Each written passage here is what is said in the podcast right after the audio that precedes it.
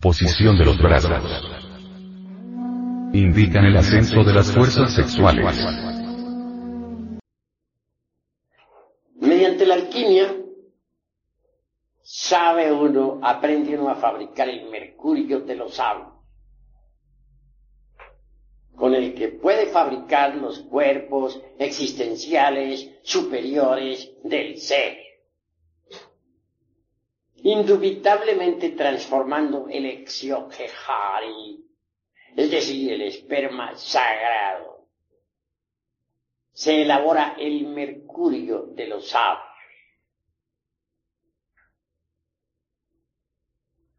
Indubitablemente, tal, tal materia venerable tiene que pasar por algunos procesos de purificación antes de ser útil. Esa materia venerable, esa agua misteriosa, pasará por las operaciones aritméticas de suma, resta, multiplicación, división de principios, antes de ser útil. Es obvio que en principio tal materia venerable, resultado, como ya dije, de las transmutaciones del esperma, es negra. Mas si se logra refinar el sacramento de la iglesia de Roma, Roma a la inversa se lee amor, entonces se vuelve, se vuelven esas aguas blancas y si se continúa con el proceso de refinamiento sexual, al fin las aguas blancas se tornan amarillas. Al llegar a estas alturas, el azufre es liberado de sus prisiones o centros magnéticos ubicados en los infiernos atómicos del hombre. El azufre es el fuego y es liberado. Este se mezcla entonces con el mercurio. Y así obtenemos el mercurio azufrado, que asciende por el canal medular espinal hasta el cerebro. El excedente de tal mercurio, después de saturar las células orgánicas, viene a cristalizar en dentro de nuestro cuerpo en la forma extraordinaria y maravillosa del vehículo astral o sideral quien posee un cuerpo astral sabe que lo tiene, porque puede andar con él, puede flotar en el espacio con él, puede transportarse a otros mundos con él mismo, etc. Es una especie de doble organismo, extraordinario, formidable, maravilloso. Una vez que uno se encuentra en posesión de un cuerpo astral, puede darse el lujo de crear para su uso particular un cuerpo mental. Este viene a ser el resultado también de las condensaciones del mercurio. Cuando el mercurio condensa en la forma del cuerpo de la mente, nos transforma Alguien que posee un cuerpo mental puede absorberse la sabiduría de la naturaleza. Tiene acceso a todos los templos de Hermes Trismegisto, el tres veces grande Dios y de todo.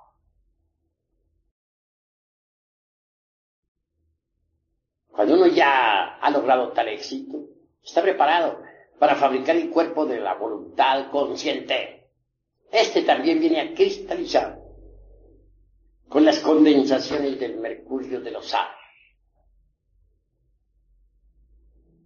Así que alguien que tenga los cuerpos físico, astral, mental y causal, de hecho puede recibir los principios étnicos, búdicos o anímicos que lo convierten en hombre real.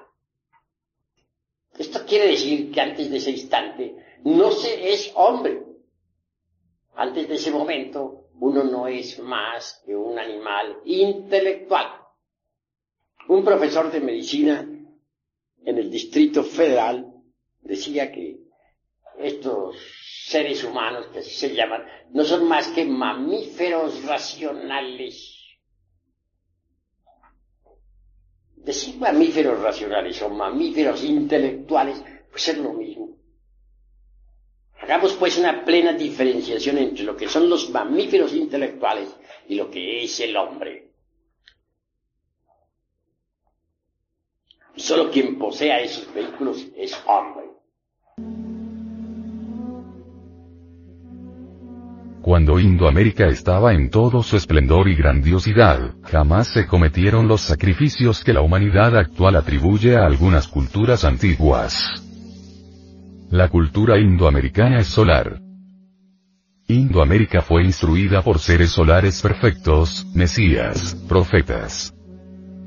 Ciertamente, la sabiduría antigua indoamericana es formidable y su arte de naturaleza realmente objetiva, como lo apreciamos aquí, en San Agustín, se haya asociado a la ciencia y a la religión en su forma prístina. En tiempos en que floreció esta antigua cultura agustiniana, nunca estuvo el arte separado de la religión, de la ciencia y de la filosofía. Por medio del arte regionóstico se llega directamente a la conciencia, se instruye al cerebro emocional, y esto lo podemos palpar, tocar, ver aquí. En los tiempos de la antigua cultura agustiniana el arte nunca fue subjetivo. Este arte enlaza los conocimientos ocultos sobre suprasexualidad de todas las antiguas culturas, tanto la egipcia, como la babilónica, la fenicia, la griega, la indostánica, la tibetana, etc. Como lo podemos apreciar en este símbolo que nos habla de la transmutación sexual, del ascenso de la energía sexual. La transmutación sexual del enseminis en energía creadora, se hace posible cuando evitamos cuidadosamente el abominable espasmo, el inmundo orgasmo de los formicarios. Consultar Levítico 15. En la alquimia sexual se conoce que la bipolarización de la energía del sexo en el organismo humano, fue, desde los antiguos tiempos, analizada en los colegios iniciáticos de Egipto, México, Perú, Grecia, Caldea, Roma, Fenicia, etc., etcétera, etcétera. El ascenso de este tipo de energía, no la sustancia semínica, hasta el cerebro se verifica gracias a cierto par de cordones nerviosos, que en forma de ocho se desenvuelven espléndidamente a derecha e izquierda en la espina dorsal. De esta manera llegamos al caduceo de Mercurio, símbolo de la sagrada medicina, con las alas del espíritu siempre abiertas. Aclaramos que este par de cordones nerviosos arriba mencionados jamás podrían ser encontrado con el bisturí, pues ellos son de naturaleza semietérica, semifísica. Estos son los dos testigos del Apocalipsis, las dos olivas y los dos candeleros que están delante del Dios de la tierra, y si alguno les quisiese dañar, sale fuego de la boca de ellos, y devora a sus enemigos. El venerable maestro, Samael Aumeor, dice. En la sagrada tierra de los Vedas este par de cordones nerviosos son conocidos con los nombres sánscritos de Ida y Pingala. El primero se relaciona con la fosa nasal izquierda y el segundo con la derecha. Es obvio que el primero de estos dos nadis o canales es de tipo lunar. Es ostensible que el segundo es de naturaleza solar. A muchos puede sorprenderles un poco que, siendo vida de naturaleza fría y lunar, tenga sus raíces en el testículo derecho. A muchos podrá caerles como algo insólito e inusitado, la noticia de que, siendo Pingala de tipo estrictamente solar, parta realmente del testículo izquierdo. Empero, no debemos sorprendernos, porque todo en la naturaleza se basa en la ley de las polaridades. El testículo derecho encuentra su antipolo exacto en la fosa nasal izquierda, y esto ya está demostrado. El testículo izquierdo encuentra su antípoda perfecta en la fosa nasal derecha y obviamente esto debe ser así. La fisiología esotérica enseña que en el sexo femenino los dos testigos parten de los ovarios. Es incuestionable que en las mujeres el orden de este par de olivas del templo se invierte armoniosamente. Así, pues, en San Agustín como en las estelas de Calasasaya, Bolivia, Copán, Honduras, etc. Muestra los brazos en posición hacia arriba, indicando el ascenso de las fuerzas positiva y negativa, a través de ese par de cordones nerviosos. Viejas tradiciones que surgen de entre la noche profunda de todas las edades, dicen que cuando los átomos solares y lunares del sistema seminal hacen contacto en el triveni cerca del coxis, entonces por simple inducción eléctrica despierta una tercera fuerza. Quiero referirme al fuego maravilloso del amor, nos manifiesta el venerable maestro. Samael Aumeor, y complementa.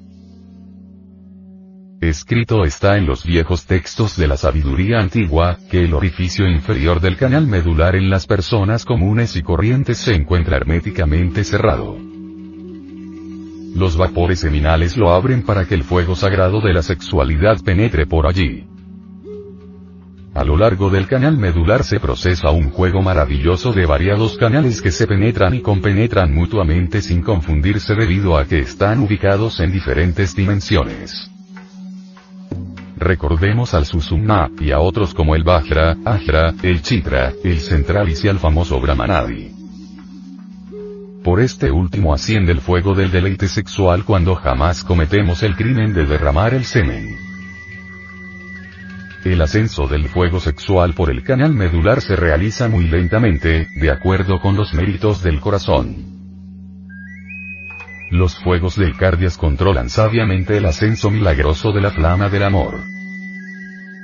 Obviamente tal llama erótica no es algo automático, o mecánico, como suponen muchos equivocados sinceros. Este fuego serpentino despierta exclusivamente con el deleite sexual amoroso y verdadero. Jamás ascendería la flama erótica por el canal medular de parejas unidas por mera conveniencia personal. Sería imposible el ascenso de la llama santa en la espina dorsal de hombres y mujeres adúlteras. Nunca subiría el fuego de las delicias sexuales en la espina dorsal de aquellos que traicionan al gurú. Jamás ascendería el fuego sexual por la médula de los borrachos, afeminados, calumniadores, codiciosos, lesbianas, drogadictos, asesinos, ladrones, mentirosos, explotadores, blasfemos, sacrílegos, etcétera, etcétera, etcétera. El ascenso de la flama de las dichas ardientes a lo largo del canal espinal, de vértebra en vértebra, de grado en grado, resulta en verdad muy lento jamás subiría instantáneamente como equivocadamente suponen algunas personas que no poseen información correcta. Huelga decir en gran manera y sin mucha prosopopeya, que los 33 grados de la masonería oculta se corresponden esotéricamente con las 33 vértebras espinales. Cuando el alquimista comete el crimen de derramar el vaso de Hermes me refiero al derrame seminal, obviamente pierde grados masónicos, porque el fuego de los encantos amorosos desciende una o más vértebras de acuerdo con la magnitud de la falta. Recuperar los grados perdidos suele ser espantosamente difícil. Empero, está escrito que en la catedral del alma hay más alegría por un pecador que se arrepiente, que por mil justos que no necesitan arrepentimiento. En el magisterio del amor siempre somos asistidos por los Elohim. Ellos nos aconsejan y ayudan. Entre los dos brazos, en muchas de las esculturas, aparece un rostro que nos indica al hombre causal, al hombre verdadero. El hombre verdadero es el hombre que ha fabricado los cuerpos existenciales superiores del ser, conocidos en el gnosticismo como astral, mental y causal. San Pablo cuando se refiere a ellos los nombra como cuerpos natural, espiritual y divino, respectivamente.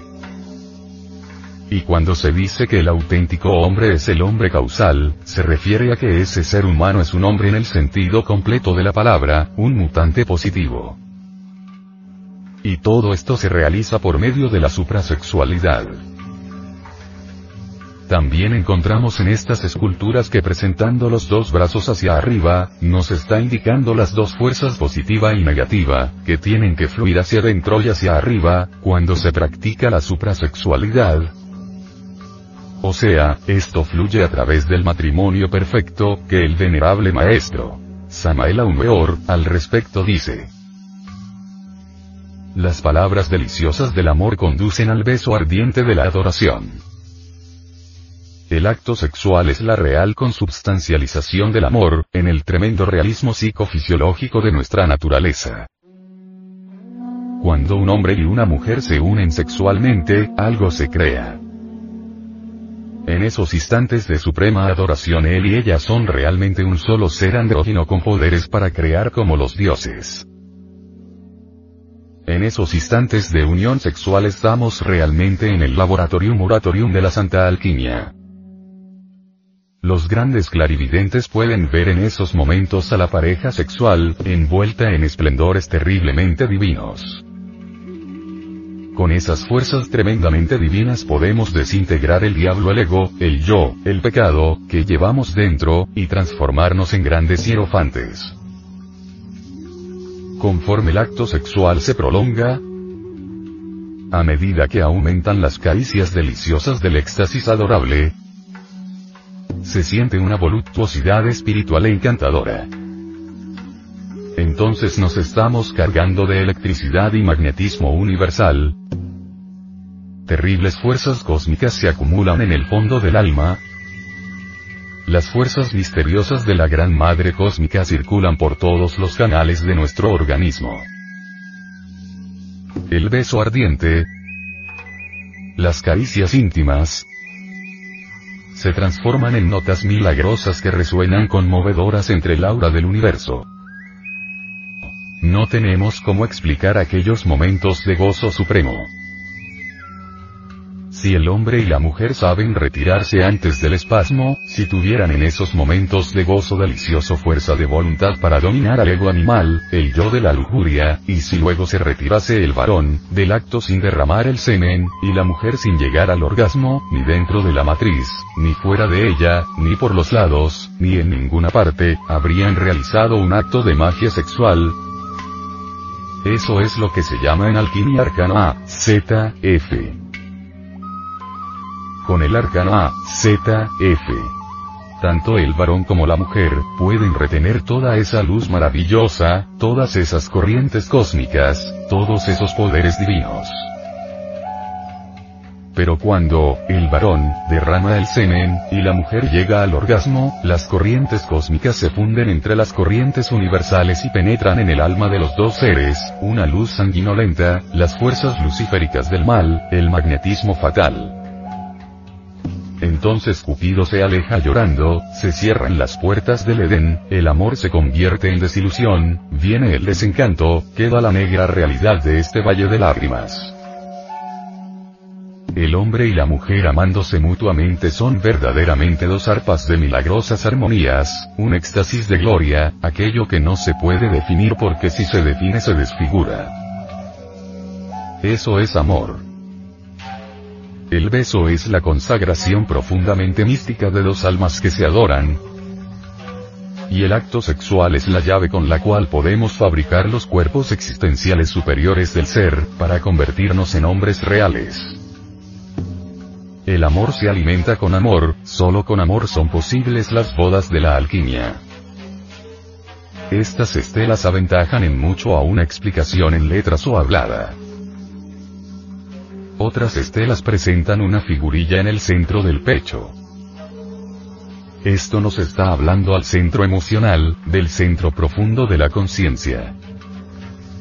El centro emocional es uno de los cinco que poseemos para llevar a cabo nuestra vida. Los otros cuatro son el intelectual, motor, instintivo y el sexual. Los cinco centros necesitan ser utilizados en forma equilibrada para llevar a cabo una vida plena y armoniosa. Cuando no se emplean o se abusa de ellos entonces nuestro organismo resiente las consecuencias de tal proceder. La psicología considera a las emociones como algo insustituible para vivir ya que ellas son las que le dan sabor a nuestra existencia, son la sal de la vida. Pues bien, gracias al centro emocional, podemos expresar amor y cariño a nuestros seres queridos y mostrar afecto a nuestros semejantes y extender ese sentimiento a toda la creación entera, pero al mismo tiempo podemos sentir cómo esa energía sublime nos la transmiten quienes nos rodean. El centro emocional como los otros centros, tienen dos aspectos positivo y negativo y eso es lo grave porque muchas veces sin saberlo estamos viviendo con dicho centro en forma negativa. Conviene saber esto porque así podremos modificar algunos aspectos negativos de nuestra vida y sus nefastas consecuencias.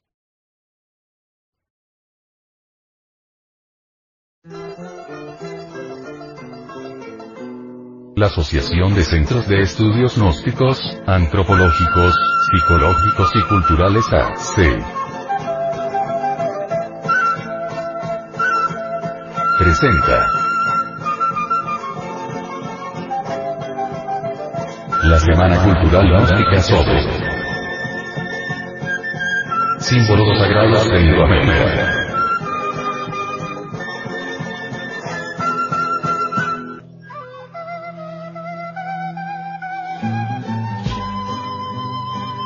Indoamérica.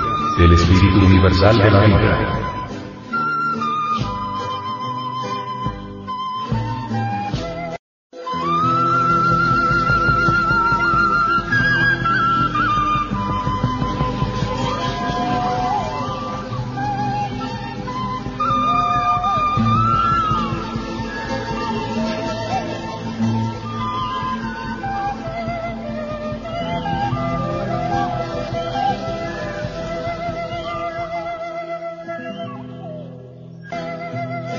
En las culturas precolombinas simboliza el espíritu universal de la vida que es el fuego.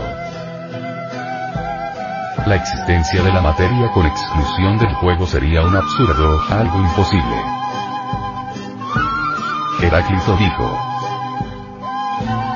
el mundo forma una unidad por sí mismo, y será eternamente un fuego vivo que se enciende y se apaga con arreglo a las leyes. Para San Pablo, nuestro Dios es un fuego devorador. El Dios más antiguo de los griegos es Ignis, que quiere decir, Ignis natura renovatum integran, es decir, el fuego renueva incesantemente la naturaleza. La inteligencia del fuego es innegable puesto que se enciende y se apaga con arreglo a leyes. Sería absurdo suponer que el fuego fuera un elemento sin inteligencia alguna. Si el fuego fuera un elemento sin inteligencia, entonces no existiría inteligencia en el mundo porque el mundo es una cristalización del fuego. El fuego de los filósofos es el Espíritu Santo. El fuego en la India se representa con los órganos sexuales tanto del varón como de la mujer. Los primitivos cristianos representaron la fuerza sexual creadora con la paloma blanca, como también ya lo habían hecho las viejas culturas del lejano oriente. Por eso en el cristianismo puro, se representa el Espíritu Santo en forma de blanca paloma que hace que María conciba al dueño del universo. Los mejores científicos del mundo declaran que el espíritu universal de la vida, el fuego, es quien origina, primero, los múltiples y variados fenómenos del mundo. Segundo. Las diversas formas y modalidades de la materia. Tercero. Los vínculos mutuos y las relaciones de interdependencia entre los fenómenos. Todos estos fenómenos son consecuencia de los infinitos procesos ígneos. El término Cristo en griego significa fuego. Pero se refiere a un fuego filosofal que se encuentra encerrado en las gónadas sexuales, por eso estos cristianos no derramaban las secreciones sexuales en doctrinas, porque al hacerlo, decían ellos, derramaban el fuego, o sea, el Cristo. Hay que empezar por conocer un poquito de alquimia. Es necesario saber que el mercurio del cual hablan todos los alpinistas, es el alma metálica del esperma sagrado. Hay que preparar esa alma metálica del esperma sagrado. Esto es cuestión, de laboratorio. Si uno prepara el mercurio, ¿con qué va a hacer la gran obra? Para poder realizar la gran obra, pues debe preparar el mercurio de los sabios. ¿Y cómo prepararía el mercurio de los sabios? Mediante el secreto, un secretón Se trata de un sencillo artificio, artificio ustedes ya conocen. La conexión del lingam si la eyaculación del ens porque dentro del ens está todo el ens cuerpo. Es un ciclo, ese secreto, un secreto de la Santa Alquimia. El principio del mercurio es negro el mundo. Es decir, en principio las aguas son negras. Cuando el alquimista comienza a trabajar, o mejor dijéramos cuando la pareja no comienza a trabajar, se le representa con el cuervo negro del alquimista, porque sus aguas mercuriales están negras. Dicen los alquimistas en forma muy simpática y simbólica que de entre esas aguas negras hay que sacar la gelatina blanca. Quiere decir que esas aguas negras deben transformarse, convertirse en aguas cristalinas, blancas, puras. ¿Es posible eso? Refinando el sacramento de la Iglesia de Roma. La palabra Roma colocada a la inversa significa amor. El sacramento de la Iglesia del Amor es el sexo está en Se refina el sacramento de la iglesia de Roma, pues. Las aguas negras se tornan blancas. Si se dice que en principio nos toca trabajar con el cuervo negro, porque necesitamos blanquear el cuervo, todo dice lo mismo. Volver las aguas negras en blanco, transformarlas mediante la refinación. El gran problema que estoy viendo de todos los hermanitos gnósticos, hombres y mujeres, de todos los matrimonios en general, es que no se preocupan por refinar el sacramento de la iglesia de Roma. Y están demorándose muchísimo en despertar del de, Hay parejas que tienen 10 y 15 años trabajando en la novena espera y todavía no han recibido el fuego. Eso no está correcto. El fuego hay que recibirlo rápidamente. Los, los culpables son esas mismas parejas, porque resulta que no refinan el sacramento de la iglesia del norte. Realizan la conexión del Lingam Yoni en forma, dijéramos, animalesca. La química la procesan de forma demasiado brutal, animal. Esas aguas continúan negras años y años y años enteros y ahí se estancan se están estancando por ese motivo. Pero si se refina el sacramento de la iglesia de Roma y se hace del código, como dijera San Agustín, una forma de la oración. Las aguas negras se tornan blancas. Al llegar a ese estado, pues, se recibía en el Egipto sagrado la túnica de Ptah, o sea, de la castidad túnica blanca, de lino blanco. las aguas negras han sido simbolizadas, repito, con el cuerpo negro, pero las aguas blancas han sido simbolizadas o alegorizadas, para hablar más tarde, con la blanca paloma del Espíritu Santo. Posteriormente hay que convertir las aguas blancas en amarillas, porque el verdadero color del mercurio es el amarillo. Por eso es que el planeta Mercurio lo representan siempre con el color, con el color amarillo. Mercurio de los sabios. Al llegar a ese estadio, se dice que las aguas se han convertido en el águila amarilla. O se les alegoriza con el agua águila. Las aguas amarillas reciben el azufre siempre. ¿Qué es el azufre? El azufre es el fuego luciférico, fuego sagrado. Se azufre mezclado con el mercurio, más la sal sublimada que se levanta pues del fondo del vaso de mercurio. Constituyen en sí mismos el vitriolo de los sapos. La palabra vitriolo vale la pena analizarla. Visita el interior in interram rectificatur invenios ocultur lapidum. Visita el interior de la tierra y rectificando hallarás la piedra oculta.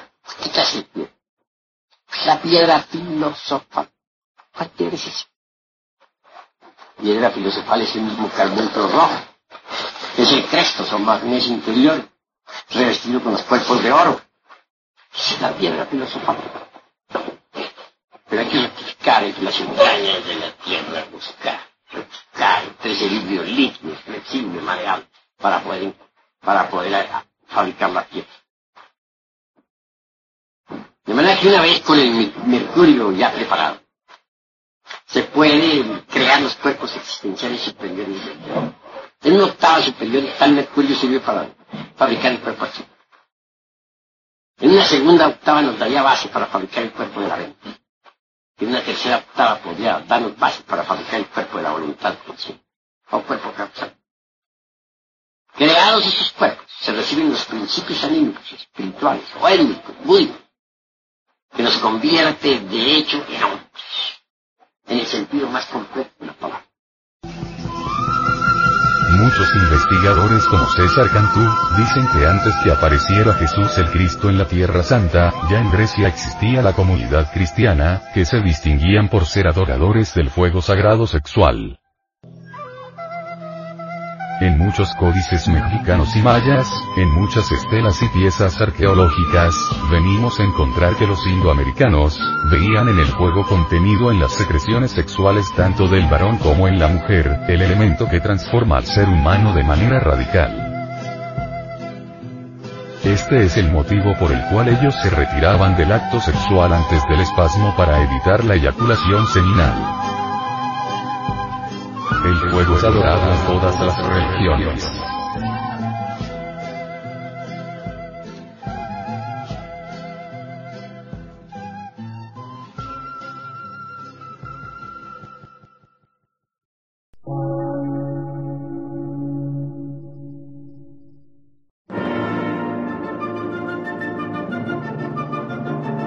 Emisora, gnóstica, transmundial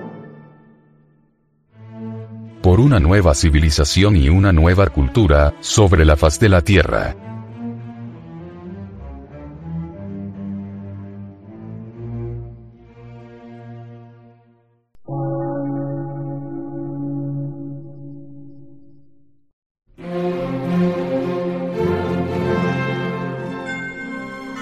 Medio de radiodifusión científico, artístico, místico y filosófico, de la Asociación Colombiana de Centros de Estudios Gnósticos, Antropológicos, Psicológicos y Culturales. A.C.